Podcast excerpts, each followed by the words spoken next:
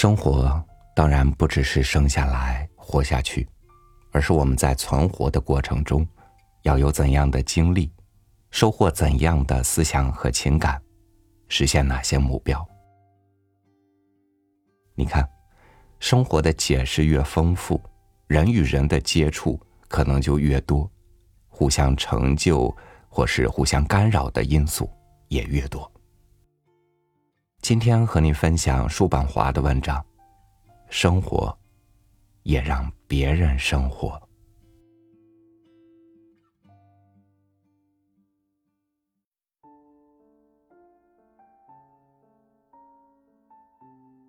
在这世界上生存，具备一定的预见能力和宽恕能力，合乎我们争取幸福的目的。前者帮助我们避免受到伤害和损失，后者则为我们免除了人事纷争和吵闹。谁要是生活在人群当中，那他就绝对不应该摒弃任何人，只要这个人是大自然安排和产生的作品，哪怕这个人是一个最卑劣、最可笑的人。我们应该把这样一个人视为继承的事实和无法改变。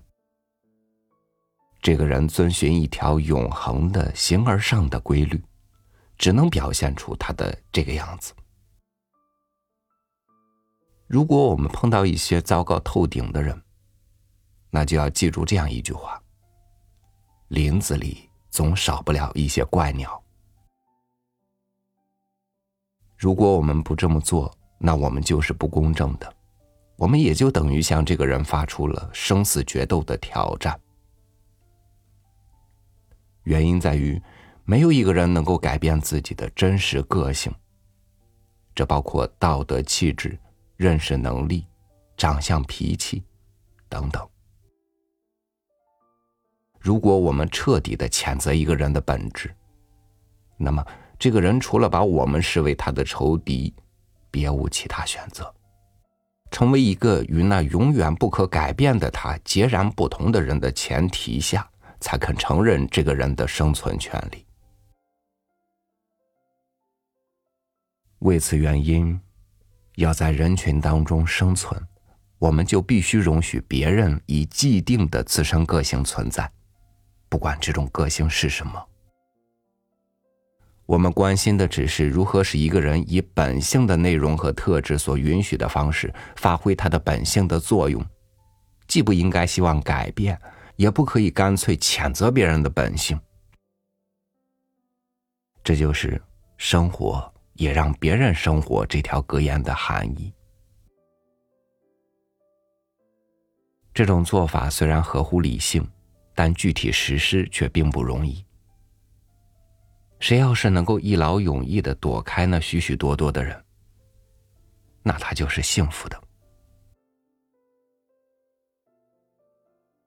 要学会容忍别人，我们不妨先利用死物锻炼我们的耐心。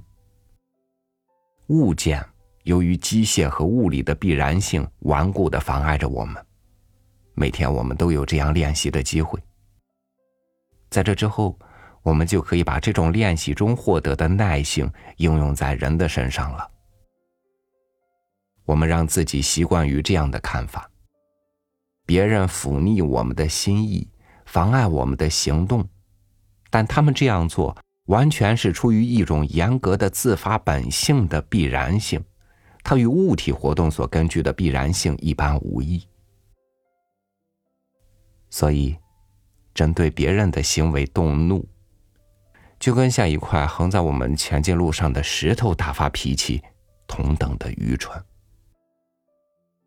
对于许多人，我们最聪明的想法就是：我不准备改变他们，我要利用他们。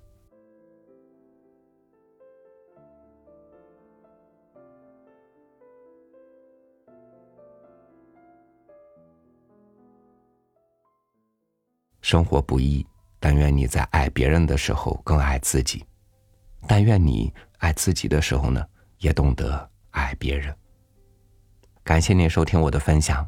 与读书相伴的日子，是不是更能体会到生活的真谛呢？我是超宇，祝您晚安，明天见。